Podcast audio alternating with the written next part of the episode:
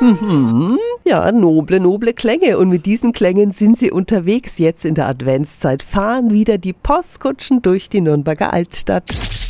365 Dinge, die Sie in Franken erleben müssen. Und zuständig für die Nürnberger Postkutschen ist Annabel Hornung, die Direktorin des Museums für Kommunikation in Nürnberg. Guten Morgen. Ja, hallo, guten Morgen. Die Kutschen sind ja Teil des Museums Nürnberg. Wie viele gibt's denn? Es gibt insgesamt drei Kutschen, die fahren. Also die Hauptkutsche ist eine sogenannte Berline. Es ist ein Nachbau aus den 1930er Jahren einer Kutsche aus dem 19. Jahrhundert. Sie hat zwei sogenannte Coupés, also zwei Kabinen.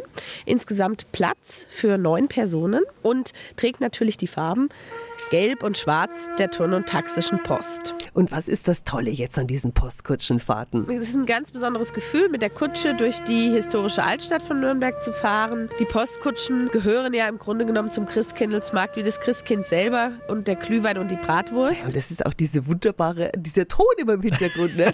ganz, ganz toll, richtig edel. Die Nürnberger Postkutschen fahren bis Heiligabend, jeden Tag von 14 bis 19 Uhr. Die Infos sind auch wieder online auf radiof.de.